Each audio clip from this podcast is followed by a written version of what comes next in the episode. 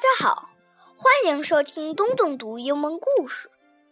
在一座黑黑的房子里，有一段黑黑的楼梯，在黑黑的楼梯尽头，有一间黑黑的地下室，在黑黑的地下室住着一副大骨架、一副小骨架和一副小狗骨架。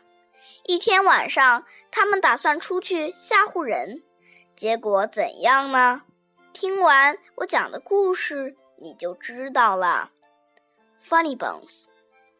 This is how the story begins. On a dark, dark hill, there was a dark, dark town. In the dark, dark town, there was a dark, dark street. In the dark, dark street, there was a dark, dark house. In the dark, dark house, there was a dark, dark staircase. Down the dark, dark staircase, there was a dark, dark cellar. And in the dark, dark cellar, some skeletons lived. There was a big skeleton, a little skeleton, and a dog skeleton. One night, the big skeleton sat up in bed. He scratched his skull. What shall we do tonight? he said. Let's take the dog for a walk said the little skeleton, and frighten somebody. Good idea, the big skeleton said. So the big skeleton, the little skeleton, and the dog skeleton left the dark, dark cellar, climbed the dark, dark staircase, and stepped out into the dark, dark street. They walked past the houses and the shops. They walked past the zoo and the police station they went into the park. The big skeleton scratched his skull. What shall we do now? he said.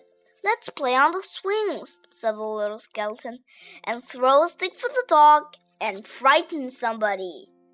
Good idea, the big skeleton said. So the big skeleton, the little skeleton, and the dog skeleton walked round the dark, dark pond, past the dark, dark tennis courts and up to the dark, dark swings. The big skeleton and the little skeleton played on the swings. They threw a stick for the dog. Suddenly, something happened. The dog skeleton chased the stick, tripped over a park bench, bumped into a tree, and ended up as a little pile of bones. Look at that, the big skeleton said. He's all come to pieces. What shall we do now? Let's put him together again, the little skeleton said. So the big skeleton and the little skeleton put the dog skeleton together again. They sang a song while they did it. The toe bones connect to the foot bone. The foot bones connect to the leg bone. The leg bones connect to the hip bone. The hip bones connect to the backbone. Then they got mixed up. Is that a toe bone? The little skeleton said. Where does this one go? said the big skeleton. When they had finished, the big skeleton said, That dog looks a bit funny to me. So he does, said the little skeleton. We've got his tail on the wrong end and his head. Fool, said the dog skeleton.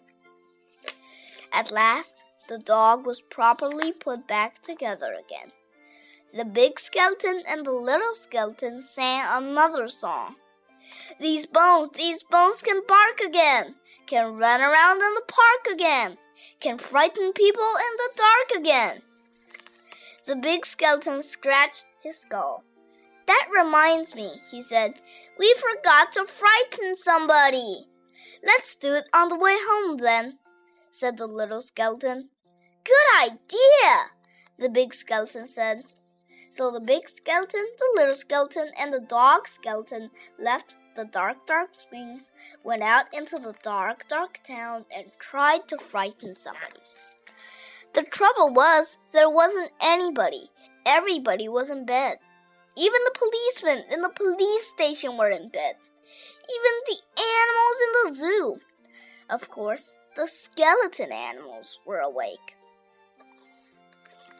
Let's have a ride on the elephant skeleton, the little skeleton said. Let's have a word with the parrot skeleton. The big skeleton scratched his skull. Let's keep out of the way of the crocodile skeleton, he said. When they were back in the street, and when they still could not find anybody to frighten, the big skeleton said, What shall we do now? The little skeleton scratched his skull. Let's frighten each other, he said. That's better than nothing. Good idea, the big skeleton said. So after that, the big skeleton frightened the little skeleton, the little skeleton frightened the big skeleton, the big skeleton and the little skeleton frightened the dog skeleton, and the dog skeleton frightened them. They hid round corners and frightened each other. They climbed up lamp posts and frightened each other. They jumped out of dustbins and frightened each other all the way home. And that is how the story ends. On a dark, dark hill, there was a dark, dark town.